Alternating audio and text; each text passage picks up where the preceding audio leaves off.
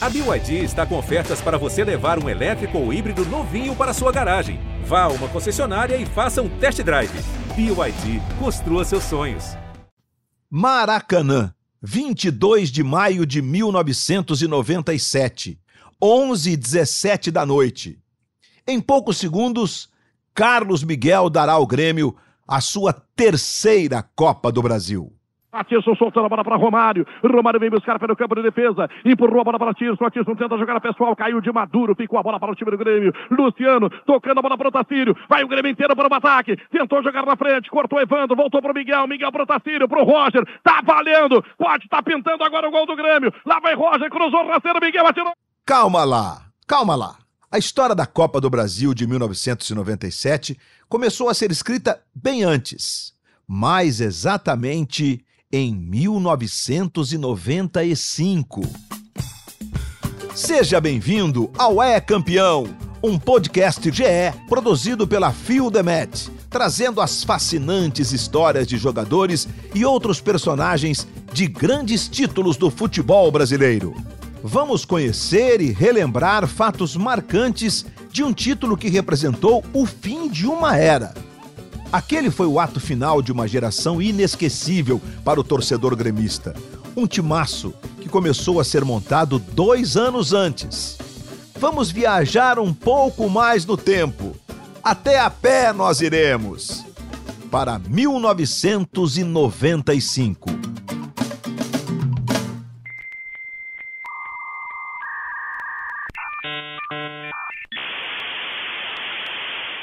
Quem se lembra desse barulhinho?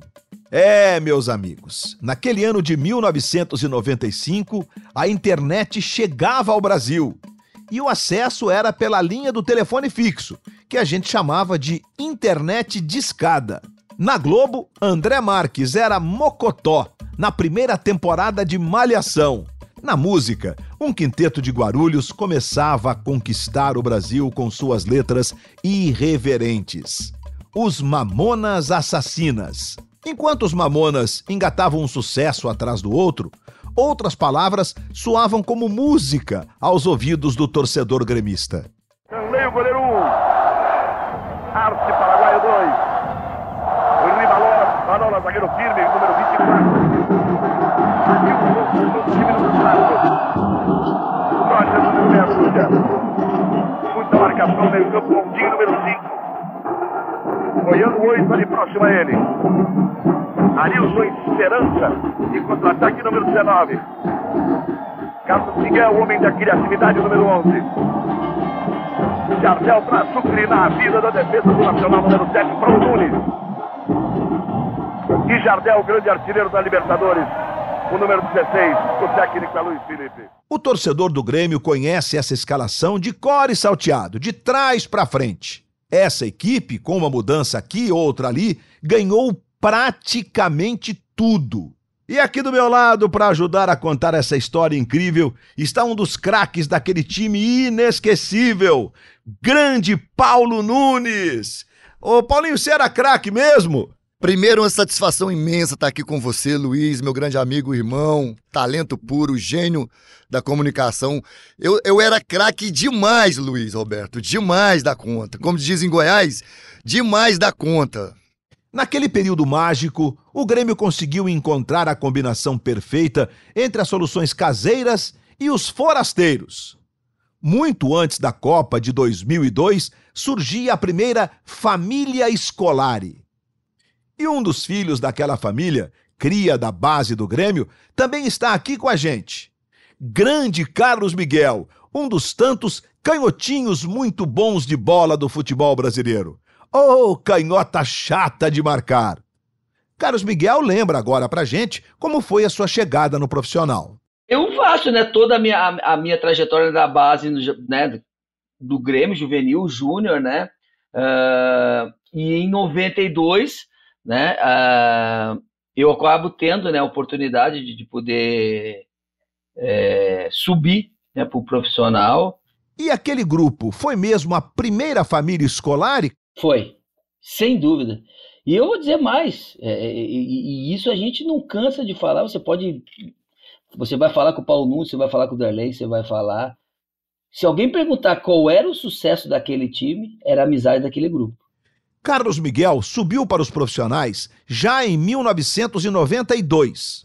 Ou seja, já era jovem veterano em 1994, quando outro garoto da base começa a se firmar no time de cima. O lateral esquerdo Roger, hoje conhecido como Roger Machado, grande treinador. Roger e Carlos Miguel formaram uma dupla infernal. Juntos faziam miséria ali do lado esquerdo do campo. O que pouca gente sabe é que Roger barrou Carlos Miguel. Ah, barrou não é bem o termo. Roger empurrou Carlos Miguel para o meio de campo.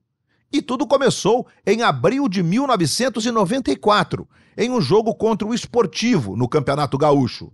Roger conta essa história pra gente. Naquela semana o Filipão colocou colocou uh, colocou a mim para treinar como como lateral esquerdo no lugar do Carlos Miguel, que estava jogando lateral esquerdo. E ele, eu treinei a segunda, terça, quarta. Na quinta-feira, o Carlos Miguel renovou o contrato.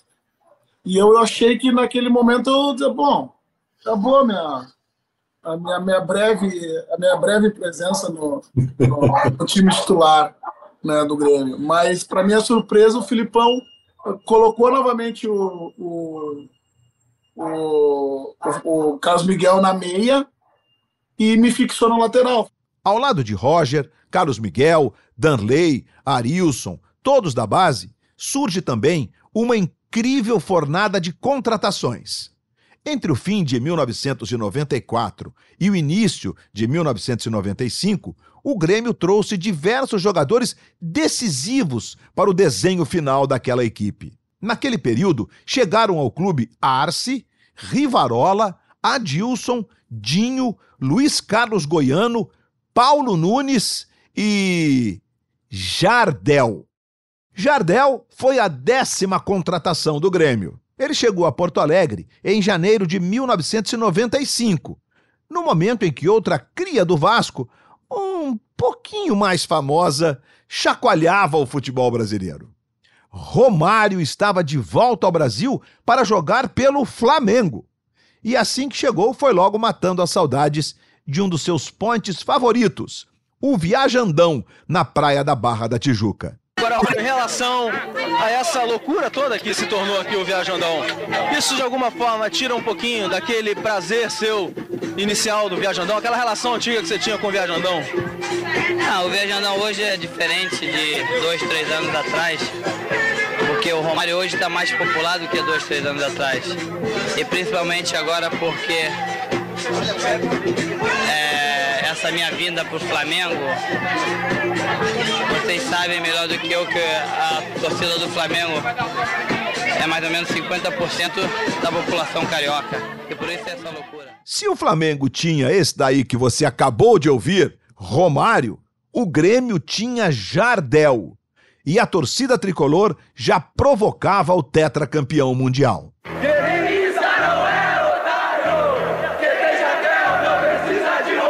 Ô Paulinho, você sabe que o Jardel já desembargou em Porto Alegre com música da torcida. Paulo Nunes, você não teve musiquinha quando chegou no Grêmio? Que falta de moral foi essa? Não, e você não sabe o pior, não era nem para me ter ido pro Grêmio. Meus amigos, imaginem. Quase que o Paulo Nunes não vai para o Grêmio. Muito pouca gente conhece essa história. Já já o Paulinho vai contar pra gente como foi isso. Vamos fazer um pouquinho de suspense. Com aquele time finalmente montado, aquela era vitoriosa começou com o gauchão de 1995. Com a palavra, vamos dizer assim, um rival do Grêmio, o ídolo colorado Paulo Roberto Falcão, então comentarista da RBS. O Grêmio preparou-se a equipe já em janeiro, o Internacional não. Começou a montar a equipe para ganhar o gauchão, aí, mês atrás, o jogador chegando atrasado, e inclusive com mudança de treinador. E todo mundo sabe que, eu acho, a minha opinião, a vitória do Grêmio foi uma vitória da boa administração no futebol. 17 dias depois do título gaúcho, o auge daquela geração. A conquista da Taça Libertadores da América de 1995. Carlos Miguel corta a marcação, chama para o pé esquerdo, bate direto, espalmou e grita Jardel! Gol!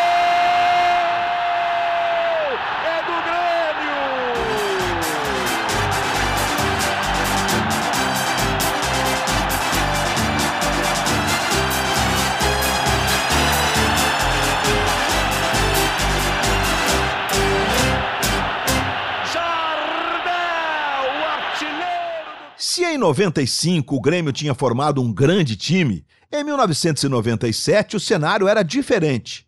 A família escolar estava se desmanchando, a começar pelo próprio treinador. No fim de 96, Felipão deixou o Grêmio e foi para o Japão comandar o Júbilo Iwata. Evaristo de Macedo, que havia dirigido o time gaúcho em 1990, estava de volta ao Olímpico. Antes de Felipão, o Grêmio já havia perdido o Meiarilson, o zagueiro Adilson e o artilheiro Jardel. O desmonte daquela equipe vencedora se acentuaria exatamente depois deste título da Copa do Brasil. Ainda em 97, Arce saiu para jogar no Palmeiras e Carlos Miguel se transferiu para o Sporting de Portugal. No ano seguinte, Dinho iria para o América Mineiro. Esse sentimento de fim de ciclo pairava sobre o próprio elenco do Grêmio, como nos lembra outro grande jogador formado no Olímpico, o lateral esquerdo, Roger. Eu, acho que inconscientemente, eu acho que inconscientemente sim, Cláudio, né? Uhum. Porque tu percebe, né? Diz que é uma, é uma geração vitoriosa, que a gente vê que os ciclos, os ciclos de, de gerações vitoriosas, eles, eles ali são dois, três anos.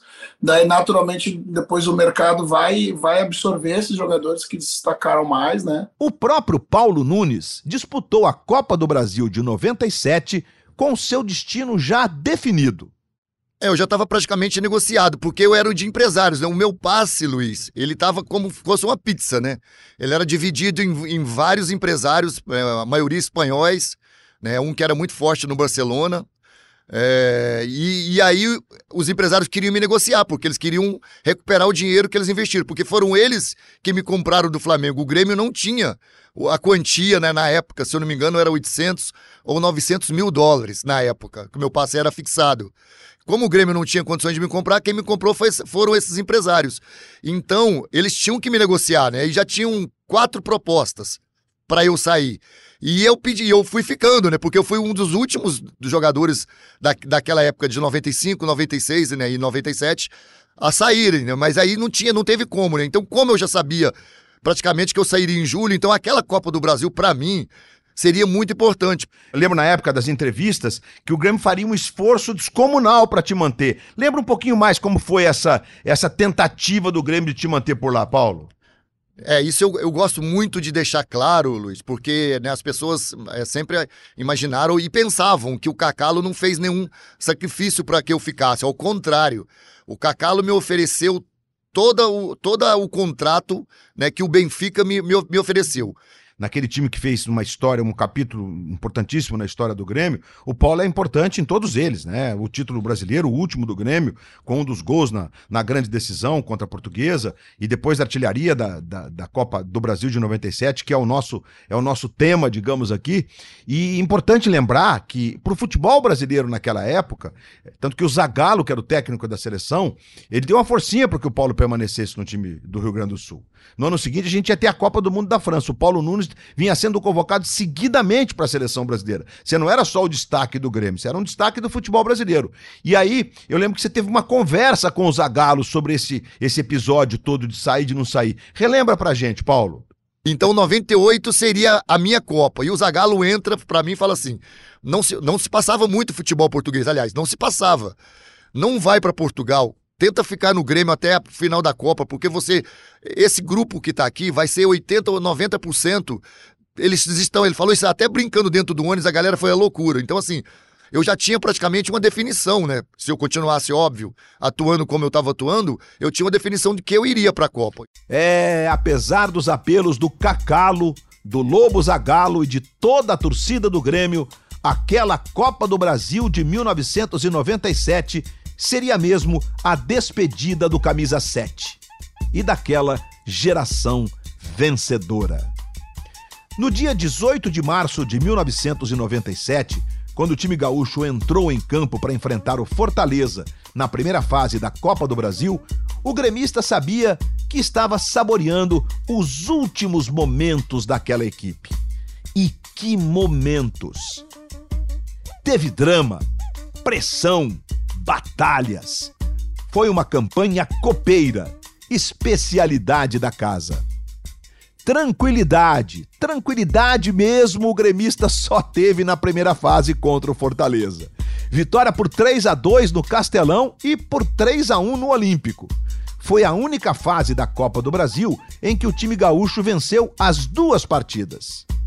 O Grêmio teve dois jogadores expulsos, Wagner Fernandes e Cristiano. Anotem esses cartões vermelhos. Serão os primeiros de uma sina que perseguirá o time naquela campanha até a final. Já na primeira fase, começava a pintar o artilheiro da Copa do Brasil de 97. Logo de cara, no duelo contra os cearenses, Paulo Nunes marcou três gols nas duas partidas.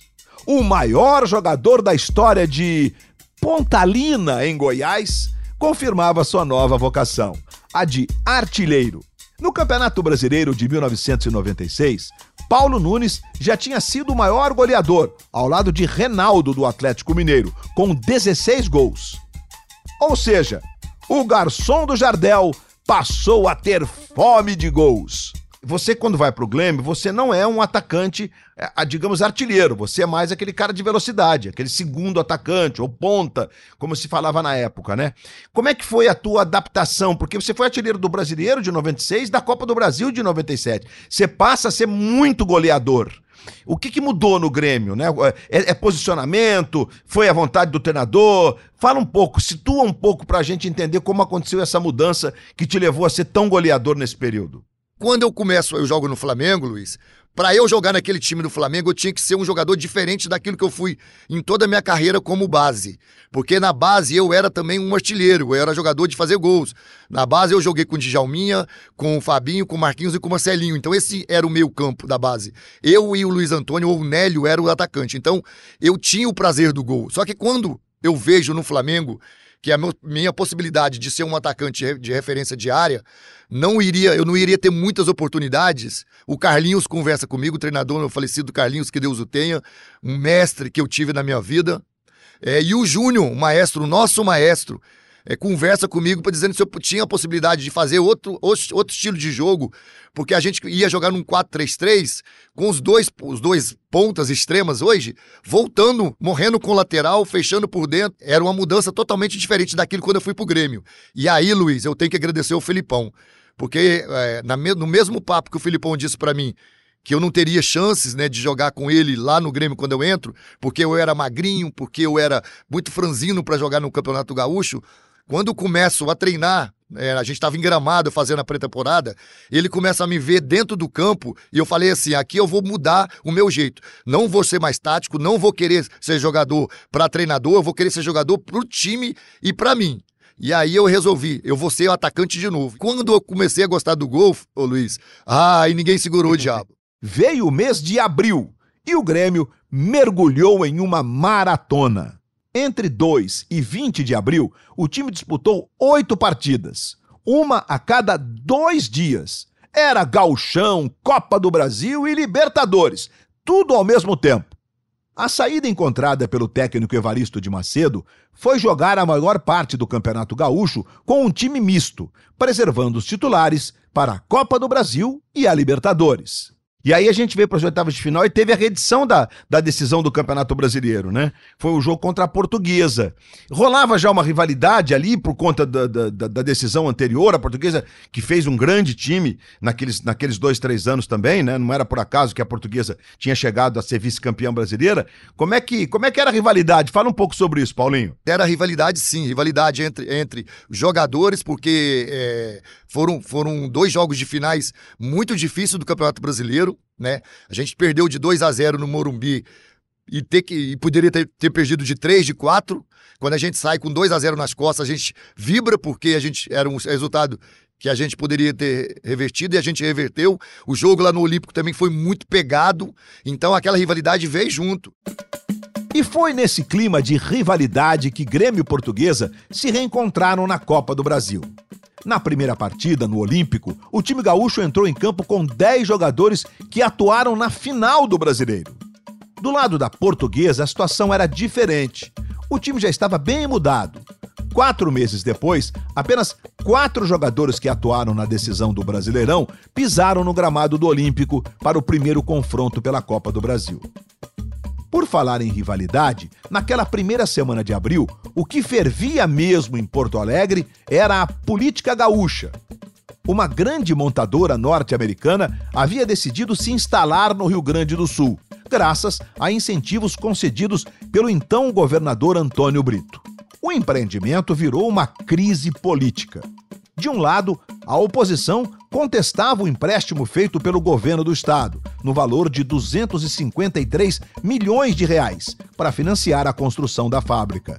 Do outro, Antônio Brito rebatia. No fim, muito barulho por nada. O projeto andou e a fábrica saiu do papel. Mas quem estava pisando fundo no acelerador era o Grêmio. Na tarde de sexta-feira, 4 de abril, o time passou por cima da portuguesa no Estádio Olímpico. Empurrado por Paulo Nunes, o motor mais possante daquela Copa do Brasil. Copa do Brasil, em Porto Alegre, primeiro jogo entre Grêmio e Portuguesa. Paulo Nunes de cabeça faz 1 a 0 para os gaúchos. Segundo tempo, Dinho de pênalti aumenta. Grêmio 2 a 0. Os paulistas diminuem numa cobrança de escanteio que o zagueiro Marcelo completa para o gol. Final Grêmio 2 Portuguesa 1. Nesse jogo contra a Portuguesa, a gente tem o primeiro gol desse confronto, né? Que eu acho que ele é bem simbólico daquele Grêmio, né? Do Grêmio de 97. Cruzamento de Arce, gol, sabe de quem? Paulo Nunes. Vocês usaram e abusaram dessa jogada e não foi por acaso, né, Paulo? E a gente executava isso diariamente. Acabava os treinamentos, o Filipão me pegava 20, 30 minutos depois dos, dos jogos, pegava o Aço, pegava o Roger, pegava todos os jogadores que jogavam de lado, o Rodrigo Grau, né, que jogou muito na frente comigo né, né, nessa competição, e cruzamentos meia altura, Luiz. Bem, o Grêmio venceu a portuguesa por 2 a 1 no Olímpico e foi para a segunda partida no Canindé, dependendo apenas de um empate. O que para aquele time era quase como jogar com dois gols de vantagem. Carlos Miguel nos fala um pouco do estilo de jogo daquela equipe. A gente superava muitos times melhores que nós tecnicamente, mas exatamente por esse contexto. Nós tínhamos uma qualidade técnica inferior, mas em compensação, o que nós corríamos, o que nós se dedicávamos dentro de campo, é o que fazia diferença em muitos jogos que muitas vezes, por exemplo, é só tu pegar o, aqueles times de Palmeiras e Corinthians dos anos 90. E quantas vezes nós eliminamos Palmeiras e Corinthians que sempre era apontado como favoritos. A vantagem contra a portuguesa aumentou logo aos 27 minutos do primeiro tempo da segunda partida no Canindé, quando o time gaúcho abriu o marcador. Grêmio e Portuguesa jogam em São Paulo. Paulo Nunes faz para os gaúchos. Parecia que ia ser fácil, sem sufoco. Só parecia. Ou não seria o Grêmio de verdade? No chamado confronto de 180 minutos, o drama ficou reservado para os oito minutos finais. E Rodrigo empata para a Lusa. Aos 37 do segundo tempo, Rodrigo Fabre empatou e a portuguesa foi com tudo para cima do Grêmio. Mas o time gaúcho se segurou, como sempre se segurava, e garantiu a classificação para a terceira fase.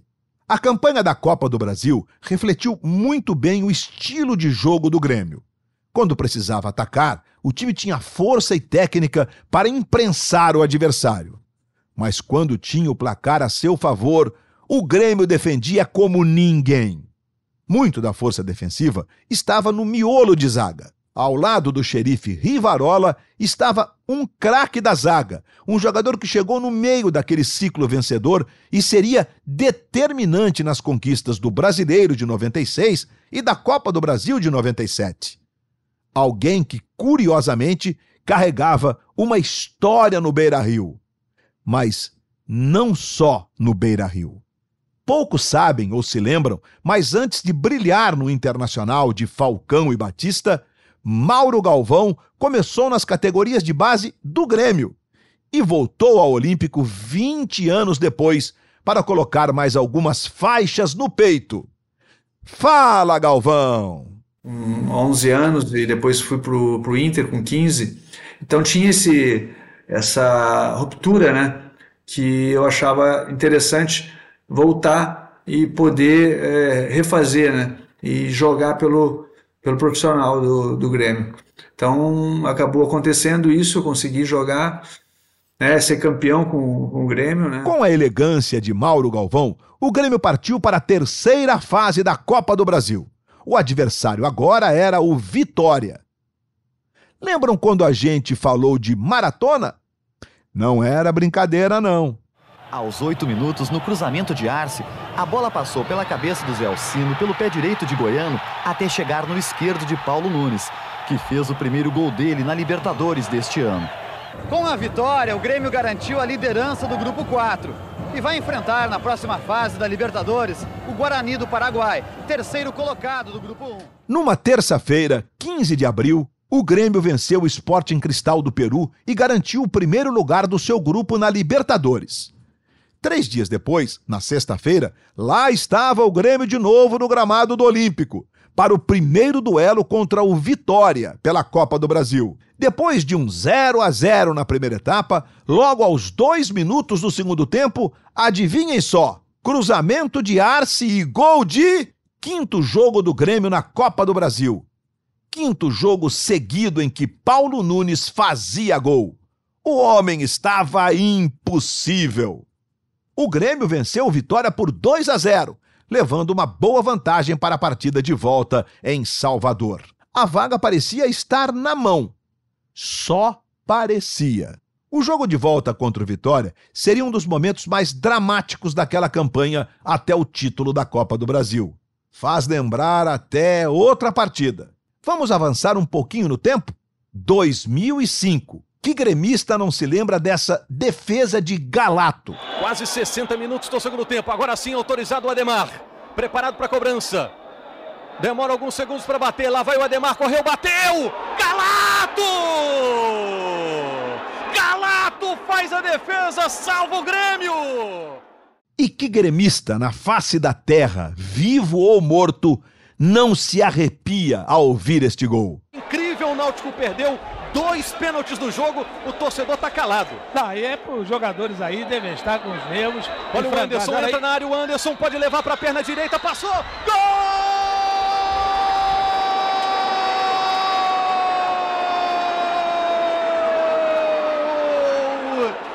Do Grêmio! Aos 61 minutos do segundo tempo, Claro que não dá para comparar as circunstâncias. Mas oito anos antes, na Batalha dos Aflitos, o tricolor gaúcho enfrentou a Batalha da Fonte Nova. A derrota por 2 a 0 na primeira partida não esfriou a torcida do Vitória. Mais de 50 mil torcedores do time baiano foram à Fonte Nova. Não era para menos. Nas fases anteriores, o Vitória havia eliminado o Botafogo e o São Paulo. E mais, eram os tempos da parceria com o Banco Excel, tempos prósperos. No segundo semestre daquele ano, o time baiano contrataria o centroavante Túlio e tiraria do Real Madrid o craque Petkovic. Mas a grande estrela daquela equipe era um tetracampeão do mundo. O baiano é festeiro por vocação, é ou não é? Ele nem precisa de motivo para comemorar. Agora imagine quando a razão é a chegada de um tetracampeão do mundo. Pois é, o Vitória contratou Bebeto e a torcida parou Salvador para ver o retorno do conterrâneo. Três anos depois do Tetra, Bebeto voltava ao clube que o revelou. E foi com o Baianinho e companhia que o Vitória partiu para cima do Grêmio na Fonte Nova. Foi tão para cima que acabou tomando o primeiro gol. Cruzamento de Arce, gol sabe de quem? Dessa vez não foi meu não, Luiz. Não, dessa vez não foi você, Paulo Nunes. O jogo foi na Fonte Nova. Otacílio tenta pôr a mão na bola. O goleiro Nilson do Vitória toca para dentro do gol. 1 a 0 Grêmio. Os jogadores do Vitória protestaram, foram para cima do árbitro carioca Cláudio Vinícius Cerdeira, pedindo uma falta sobre o goleiro Nilson. De nada adiantou. O gol foi confirmado. Aquela seria apenas a primeira treta de um jogo elétrico disputado em altíssima voltagem. Carlos Miguel dribla Júnior e cruza para Rodrigo marcar. É o segundo do Grêmio, 2 a 0. Sabe aquele famoso não deu tempo nem para comemorar? Então. O Vitória reage. Bebeto passa para Gil Baiano que chuta e faz. Vitória 1, Grêmio 2. Apenas dois minutos depois, o Vitória fez o seu primeiro gol. Um lance que quase mudou a história do confronto e da Copa do Brasil. Não exatamente pelo gol, mas pelo que veio a seguir. precisamos falar de Danley, um dos maiores ídolos da história do Grêmio. Tem uma história muito curiosa. Bem antes de enfileirar títulos no Grêmio, a família Hinterholtz já levantava taças no Olímpico. Seu tio, Beto, também goleiro, foi campeão da Libertadores e do Mundo em 1983, como reserva de Mazarope. E Danley praticamente começou sua carreira no Grêmio, como gandula do tio. Ó, vem aqui comigo, fica aqui atrás do gol que a gente vai treinar. E aí eu posso ficar quietinho aqui atrás. Aí eu peguei, fiquei aqui, e aí, num certo ponto do treino, o treinamento foi chute a gol. Aí ele disse, ó, ajuda aí pra, pra, pra né, ajuda a gente a aqui atrás e tal. Os goleiros também que não estavam no gol ajudavam, né? Ia muita bola longe, chute a gol e tal. Em vez de eu pegar esperar os caras chutar, em vez de esperar a bola cair lá no fosso, sair, eu correr atrás dela, eu comecei a me jogar na bola para não deixar ela ir tão longe. Aí eu pegava a bola, ia um pouquinho mais do lado, eu já ia lá e pegava. Jogava no gol de brincadeira. Essa brincadeira no treino do tio virou coisa séria. Com suas defesas atrás do gol, Danley chamou a atenção do ex-jogador gremista Paulo Numumba, que era um dos auxiliares técnicos do time naquela época. Lumumba chamou Danley para um teste ali mesmo, na hora. Ô Beto, é teu sobrinho, né? Eu, Beto, é, meu sobrinho lá do interior, tá passando uma semana aí de férias. Tá, me dá tuas luvas aí. Pegou as luvas do meu tio, só põe essas luvas aí no gol aí um pouquinho que eu quero chutar umas bolas pra ti. Aí eu tá, peguei, botei as luvas ali, imagina, colocar aquela luva lá, nunca tinha visto na minha vida uma luva tão boa. E aí começou a chutar e viu que eu tinha jeito, comecei a defender e tal. Ele chegou para mim e disse: Olha, Danley, não quer fazer um teste no Grêmio? O teste veio, Danley passou. E o resto da história todos sabemos. Títulos atrás de títulos. Danley se notabilizou como um goleiro ágil, rápido e. de grande explosão. Bota explosão nisso! Paulo Nunes, era isso mesmo? Até nos treinos o Danley perdia a cabeça de vez em quando para enquadrar vocês, Paulinho? Olha, Luiz, eu já vi. É, lembra, o goleiro sempre é doido, né? Sempre maluco. A gente tem essa história no futebol, você sabe disso. E o Danley, ele não era maluco, não, ele era sem noção, né? Mas o Danley, ele era um cara, era um, um caso a se pensar, assim, como pessoa. Porque maluco igual eu nunca vi. O Danley, ele se transformava de uma hora para outra. A gente ia trabalhar treinamento coletivo, e aí o time tomava um gol, né? O time titular tomava um gol e ele ficava desesperado. Chutava, aí entrava o, o atacante do, do, time reserva, ele ia nas, nas pernas dele, machucava o cara. O Filipão expulsava ele do treinamento, ele saía chutando a bola.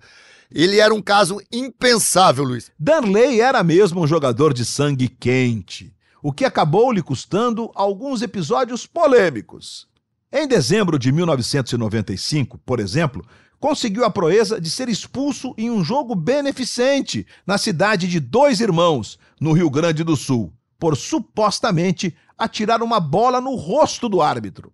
Naquele mesmo ano, em um jogo memorável, a vitória por 5 a 0 contra o Palmeiras nas quartas de final da Libertadores.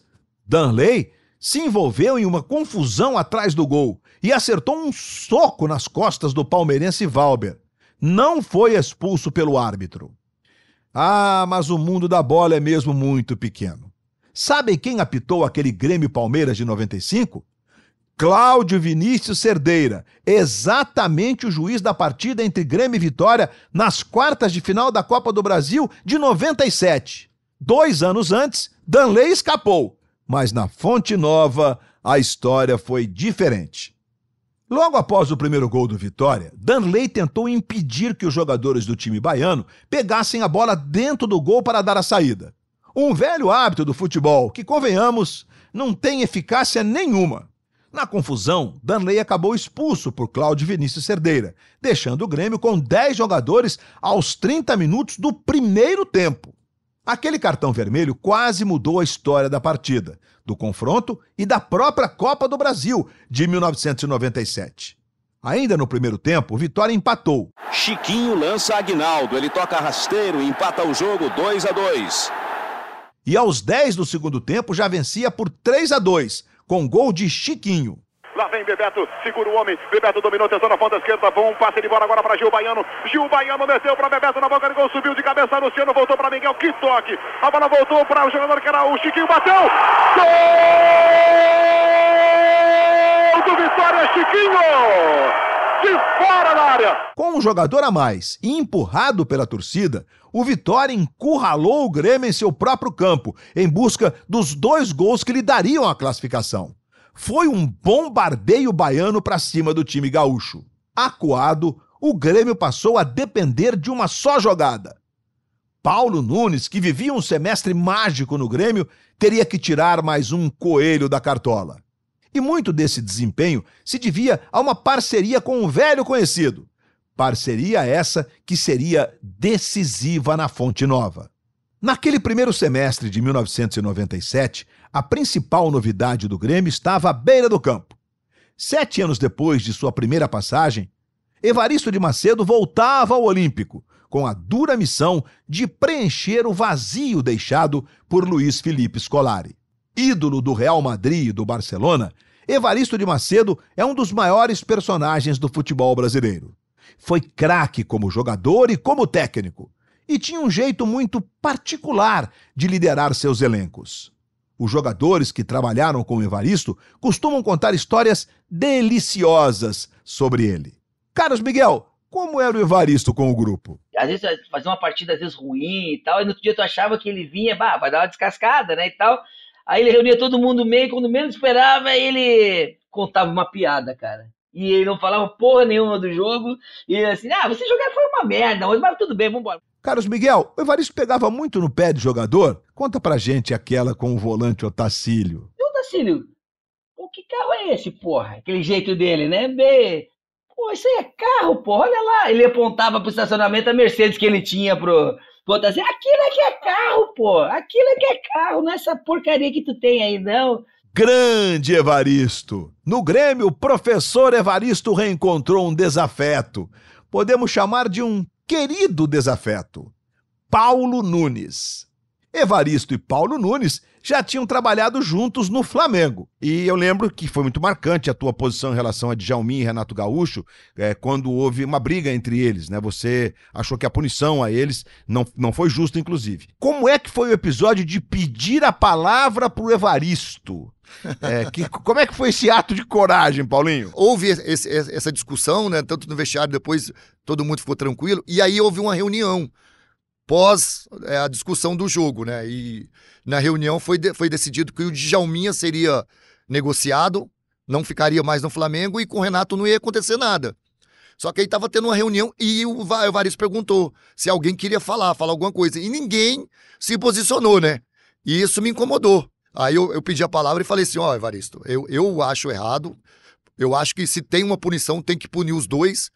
Não estou falando que tem que mandar o Renato também embora, ou, ou, ou pune financeiramente, ou pune de, de uma suspensão, de, de, alguma maneira, mas tem que ser os dois, porque se for só um, eu, no meu modo de ver, eu acho errado. Aí o Evaristo falou assim, mas e tá, e aí? Eu falei assim, não, se for isso acontecer, eu prefiro ir embora. Eu achando que eu era grandão também no Flamengo, né, Luiz? se for assim, eu preciso, eu prefiro ir embora. Aí o Evaristo falou assim, mas você tá esperando o quê então pra ir embora? Luiz, não deu outra. Deu quatro meses, o Flamengo me negociou. Se no Flamengo sempre irônico Evaristo abriu as portas para a saída de Paulo Nunes, no Grêmio o atacante não saía do time por nada. E naquele jogo contra o Vitória, um dos mais pegados da campanha da Copa do Brasil de 97, Evaristo de Macedo teve um papel fundamental, como diz o próprio Paulo Nunes. E quando a gente tem um jogador expulso, jogador expulso, o Vitória começa a massacrar. Só que o Evaristo me chama no canto e fala assim: filho, vou precisar de você. Você ajudou muito o Filipão, ajudou muito o trabalho do Filipão, você precisa me ajudar agora. É você contra esses quatro aí. E era cada zagueiro do Vitória. Tinha o, o Júnior Tuchê, Ô, uhum. Luiz, o Júnior Tuchê batia do meio da cintura para cima. O Avaristo falou assim: você vai pegar todas as bolas aqui, você não vai ter ninguém para te ajudar e você vai para dentro. Você vai fazer um ser expulso ou você vai sair na cara do gol. Dez minutos, cinco minutos antes, aconteceu duas jogadas. A primeira, o cara me faz uma falta, toma um amarelo, não toma um vermelho né? Aí, o, se eu não me engano, não lembro quem bateu a falta, quase fez. Mas na segunda eu já saio, driblo, sai de um, corto o outro e driblo o Júlio Tuchê na última, que tenta me dar uma tesoura. E aí, como atacante, bato cruzado, né? Fui lá nele, fui abraçar, pode ver no gol. Fui abraçar ele falou assim: aconteceu do jeito que o senhor falou. mas Paulo Nunes faz boa jogada e empata para o Grêmio. Grêmio 3, Vitória 3. O Grêmio, que tinha vencido o primeiro jogo, se classificou para as semifinais da Copa do Brasil. Ah, mestre Evaristo, a bola de cristal estava em dia. A Batalha da Fonte Nova tinha seu vencedor. Na partida mais copeira da Copa do Brasil, deu Grêmio. Foi uma atuação de guerreiros, principalmente depois da expulsão. O time gaúcho estava nas semifinais. Foi uma atuação de guerreiros, principalmente depois da expulsão. E o Danley acabou também, é, é, se, ele demonstrou o seu, o seu alívio pela classificação. E a gente soube que no vestiário teve um papo entre vocês, que meio que o Danley fazendo meia-culpa. Como é que foi isso, Paulo? Primeira coisa, quando eu tô entrando, né? Eu, fui considerado o craque do jogo, e aí tô passando assim pra, pra, pra, pra, pra dentro do, do vestiário, tinha, tinha uma curva para entrar na Fonte Nova, porque é longe demais o, o, uhum. o, o, vestiário. Já vem ele chorando na minha frente, Luiz. Chorando, me abraçando. Você me salvou, você é meu irmão. Pode deixar que vai ter três noites em Porto Alegre que eu vou pagar tudo para você. Curti três noites por ele, Luiz. Sensacional! Três, é? Três noites, três noites bem aproveitadas, junto com ele, óbvio. mas óbvio. tudo ele pagando. Lógico, lógico, lógico. E numa semana que não tinha futebol na quarta, entendeu? Deu pra curtir segunda, terça e quarta e tal. Ah, que história deliciosa. O Grêmio avançava para a semifinal da Copa do Brasil. O adversário agora seria o Corinthians, o todo-poderoso timão, também vitaminado pela grana do Banco Excel. Na verdade, o adversário seria o Corinthians e muito mais. Essa história vai ficar para o segundo episódio do nosso podcast.